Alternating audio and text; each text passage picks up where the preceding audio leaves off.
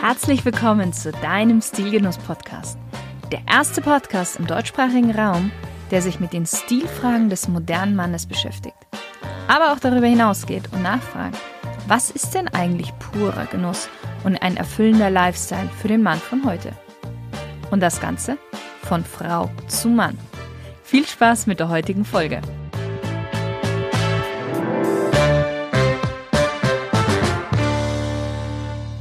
Hallo lieber Stilgenusshörer. Ist es nicht spannend? Noch vor einigen Jahren erklärten Trendsetter den femininen Mann zum Nonplusultra und Androgynität war der absolut letzte Schrei. Heute sieht man wieder das natürlichste Accessoire des Mannes, das pure Maskulinität und den Stolz des Trägers widerspiegelt. Und die Rede ist klar, wie sollte es auch anders sein, von dem Bart. Ein ganz tolles und interessantes Thema und die Fragen, die ich in dieser Folge dir beantworten möchte, sind, wirken Männer mit Bart attraktiver, kompetenter und männlicher? Und wie sieht's eigentlich im Job aus? Trägt man da Bart oder eher nicht? Und wenn schon, was sind da so die Regeln? Fangen wir mal ein bisschen mit der Geschichte an. Klar, der Bart unterliegt den Vorlieben des Zeitgeists, wie eigentlich jede Modeerscheinung. Und in der Antike trug man den Bart als Zeichen größter Ehre. Und es wurde einem tatsächlich der Bart nur als Art Bestrafung abgeschnitten. Im alten Ägypten trugen die Pharaonen, oftmals waren es ja auch Frauen, einen Art Zeremonialbart als Zeichen ihrer göttlichen Macht. Der Zeremonialbart war eine künstliche Attrappe, die wieder abgenommen werden konnte, denn darunter war man ganz, ganz glatt rasiert.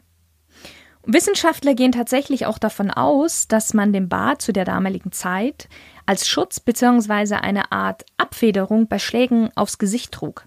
Aber auch damit das Kinn einfach etwas kräftiger aussah bzw. aussieht. Bei einem Mann zieht man nämlich Rückschlüsse aufgrund der Ausprägung der männlichen Gesichtszüge wie Stirn, Wangen oder Kieferknochen auf die Kraft des Oberkörpers. Und damit konnte man eben mit Bart ein bisschen faken, beziehungsweise den Gegner im Unklaren lassen über die zu erwartende Schlagkraft. Alexander der Große aber, der hatte riesengroße Angst davor, dass die Gegner seine Soldaten im Kampf an den Bärten ziehen würden und sie somit leichter erstechen könnten. Also verordnete er allen Soldaten an, dass sie ihre Bärte abrasieren sollten und zukünftig glatt rasiert auf dem Schlachtfeld erscheinen müssten. Otto der Große hingegen, der war wieder riesengroßer Fan vom Bart und schwor gerade bei feierlichen Anlässen auf seinen Bart. Und auch im Mittelalter war es tatsächlich eine Herausforderung zum Duell, wenn man den Bart eines anderen Mannes berührte. Interessant ist zu sehen, dass man seitdem immer wieder verschiedene Auswüchse von Bartvariationen dann zu Gesicht bekommen hat. Tatsächlich auch der ein oder andere hat sich gehalten bis in unsere heutigen Zeit, wie zum Beispiel war es in Vogue im 16. Jahrhundert, den Forked Beard zu tragen. Wie schon gesagt, den sieht man auch heute noch. Das ist ein Vollbart, der in der Mitte so etwas geteilt ist und dann rechts und links etwas absteht. In der Zeit der Revolution dann von 1789 bis 1848 war es ein Zeichen der Volksnähe, Bart zu tragen. Also Intellektuelle zum Beispiel trugen ihn als Zeichen ihrer gesellschaftskritischen und auch revolutionären Gesinnung. Prominentes Beispiel Karl Marx oder Friedrich Nietzsche. Der Erste Weltkrieg brachte dann eine radikale Wendung, was der Tatsache geschuldet war, dass im Krieg Giftgas eingesetzt wurde und die Glattrasur wurde einfach vorgeschrieben, damit die Wirkung der Gasmasken nicht beeinträchtigt wird. Klar, weil durch Bad sitzt die Gasmaske nicht so gut auf und es kann trotzdem Gas dann quasi in den Zwischenräumen noch durchfließen. Zur Zeit der Hippies war es dann wieder Trend, Bart zu tragen, vor allen Dingen langen Bart, einfach als Zeichen der Unangepasstheit und des Querdenkens. Anfang der 80er wurden dann die langen Bärte wieder abgeschnitten und man trug entweder glatt rasiert oder tatsächlich den Drei-Tage-Bart. Der wurde vor allen Dingen anfangs sehr stark von Schauspielern und Sängern auch getragen und es ist war dann ein Zeichen von großer Sexiness und Männlichkeit, einen Drei-Tage-Bart zu tragen, was auch heute noch so ist. So, wie sieht es denn jetzt mit der Attraktivität aus? Wir gehen in das Jahr 2012 zurück. In diesem Jahr fotografierte Barnaby J. Dixon Männer einmal mit Vollbart und dann einmal mit frisch rasiertem Gesicht. Barnaby Dixon ist ein Evolutionspsychologe und Pogonologist. So, jetzt fragst du dich sicherlich, was ist ein Pogonologist? Ein Pogonologist ist jemand, der Bartforschung betreibt und Dixon ist einer der größten in diesem Fachgebiet. Ein kleiner netter Side-Fact: Die Angst vor Bärten ist übrigens die Pogonophobie. Und er zeigte diese Bilder Frauen. Und die Frauen empfanden die Männer in der frisch rasierten Version um einiges attraktiver. Aber die gleichen Frauen empfanden die Männer in ihrer Vollbart-Version dominanter, kraftvoller und sprachen ihnen auch tatsächlich höheren Status zu. Und jetzt kommt ein spannender Punkt. Zwar bewertet das weibliche Geschlecht in den meisten Studien Männer mit Bärten als weniger attraktiv, aber es gibt eine Ausnahme. Und auch hier hat wieder Dixon eine Studie veröffentlicht, und zwar 2017 im Fachjournal Evolution and Human Behavior. Und in dieser Studie fand er heraus, dass Frauen in großen Städten wie zum Beispiel New York oder Sydney, London, Berlin Männer mit Bärten attraktiver finden. Okay, wie kam er zu dieser Schlussfolgerung? Folgendes, er untersuchte Facebook-Profilbilder von Männern aus über 37 Ländern. Und zwar nahm er da immer 100 Bilder aus der größten und drittgrößten Stadt des jeweiligen Landes. Zunächst fand er heraus, je größer die Stadt ist, desto mehr Männer trugen Bart. Außerdem, dass in den Regionen mit hoher Lebenserwartung, aber geringerem durchschnittlichen Einkommen, wie zum Beispiel Berlin, man auch einen höheren Vollbartanteil hat. Das allein finde ich schon mal sehr, sehr interessant. Und er fand eben heraus, dass Frauen in großen Städten mehr auf Vollbart stehen als Frauen aus kleineren Städten. Zusammenfassend kann man aufgrund seiner Studie sagen, dass Bart ganz klar ein Dominanzsignal ist, was er ja auch 2012 schon rausgefunden hatte, und dass das in der Umgebung, in denen Männer verstärkt um Macht kämpfen müssen, zunimmt. Interessant ist aber auch eine andere Studie, die sich etwas gegenteilig dazu verhält. Wenn der Heiratsmarkt gut ist, neigen die Männer dazu, ihren Bart wachsen zu lassen. Aber wenn der Markt hart umkämpft ist, dann neigen die Männer eher dazu, sich rasieren zu lassen.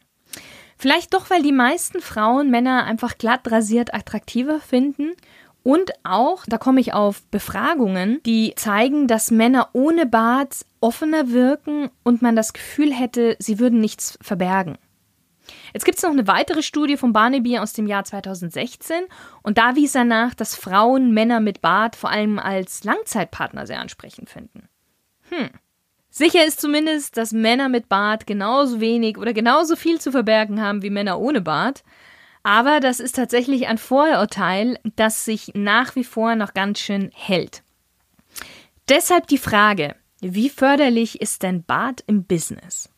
Und tatsächlich lässt sich diese Frage nicht so eindeutig beantworten. Man muss ein bisschen differenzieren. Fakt ist, dass Bärte auch im Business angekommen sind. Mittlerweile wissen wir ja, Bartträger signalisieren Attribute wie Tatkraft, Selbstbewusstsein, Durchsetzungsvermögen und auch eine gewisse Autorität. Also schon mal nicht schlecht eigentlich für einen Job. Und vor allem junge Branchen und modern eingestellte Unternehmen haben nichts gegen den Bart und empfinden ihn oftmals auch als Ausdruck des Individualismus und einer ganz natürlichen Autorität. Klar, schauen wir jetzt mal in die Kreativbranche, findet man verstärkt Bart, zum Teil mit sehr extravaganten Ausmaß. Aber in den etwas konservativen Branchen, wie zum Beispiel im Consulting oder im Finanzwesen, ist man dem Bart nicht ganz so zugetan. Auch in der gehobenen Gastronomie nicht. Warum? Ganz einfach aus dem vorhin genannten Vorurteil. Männer mit Bart scheinen immer etwas zu verbergen und wirken nicht so vertrauenswürdig wie glattrasierte Männer. Ob man Bart tragen sollte oder nicht, hängt aber auch etwas mit der Position zusammen, die man innehat, beziehungsweise auf die man so etwas spekuliert. Wenn man in der Managerebene mal schaut, dann sind die Barträger schon sehr, sehr dünn gesät. Ein Grund dafür ist, dass Manager nun mal das jeweilige Unternehmen nach außen hin stark präsentieren. Und wenn eines der Markenkerne des Unternehmens Offenheit ist, dann sollte natürlich der Repräsentant auch dies darstellen, sprich ein offenes, klares und gut zu deutendes Gesicht an den Tag legen. Und ein Bart, vor allem ein Vollbart, ist da ein bisschen im Weg. Grundsätzlich kann man sagen, dass überhaupt alles Extreme, stark auffallende in der Führungsebene einfach keinen Platz hat und eher der Unternehmensmarke schadet. Natürlich, die Ausnahme bestätigt die Regel. Tatsächlich sind auch 98 Prozent der Männer der Forbes 100-Liste der reichsten Männer der Welt glatt rasiert.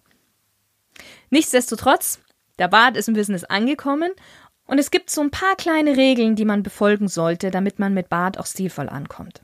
Wie beim Outfit selbst steht auch beim Bart das gepflegte Äußere an erster Stelle. Bastian von Buyers Oil hat ja im vorherigen Podcast schon einige Tipps gegeben, also hör da gerne nochmal rein. Hinzufügen möchte ich aber da noch, dass es wichtig ist, klare Kanten zu haben. Also so ein stufenloser Übergang von Kopfhaar zu Barthaar zu Brusthaar, das will wirklich keiner sehen. Das erinnert eher an längst vergangene Zeiten, die nicht ohne Grund vergangen sind. Der nächste Punkt, der mir sehr am Herzen liegt, ist nicht mit Gewalt mit dem Trend zu gehen, sondern typgerecht den Bart wachsen zu lassen.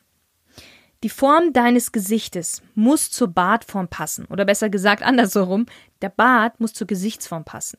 Wenn du dir dabei nicht sicher bist, dann geh zu einem guten Barber und lass dich beraten. Und zu guter Letzt, wenn du vorhast, dir einen Bart wachsen zu lassen, dann mach das bitte am besten im Urlaub. Denn es ist tatsächlich etwas, was im Job nicht geht. Diese Übergangsphase, bis der Bart so ist, wie man ihn gerne hätte, ist meistens recht wild und man sieht oftmals nicht so gepflegt aus. Und das kommt dementsprechend im Business einfach nicht gut an.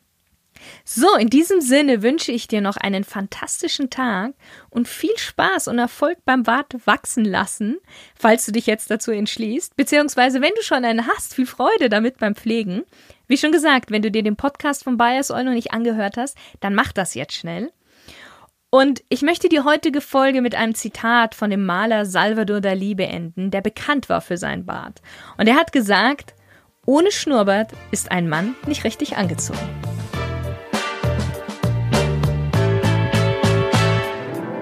Hat dir die Folge gefallen? Dann geh doch schnell zu iTunes und gib deine ehrliche Rezession ab. Ich freue mich sehr über deine Bewertung. Und solltest du jemanden im Kopf haben, den du mit dieser Episode inspirieren möchtest, dann hilf mir, den Stilgenuss-Podcast unter die Leute zu bringen, beziehungsweise in deren Ohren. Und leite ihm einfach den Link zu dieser Folge weiter. Danke dir. Bis zum nächsten Mal. Deine Shirin.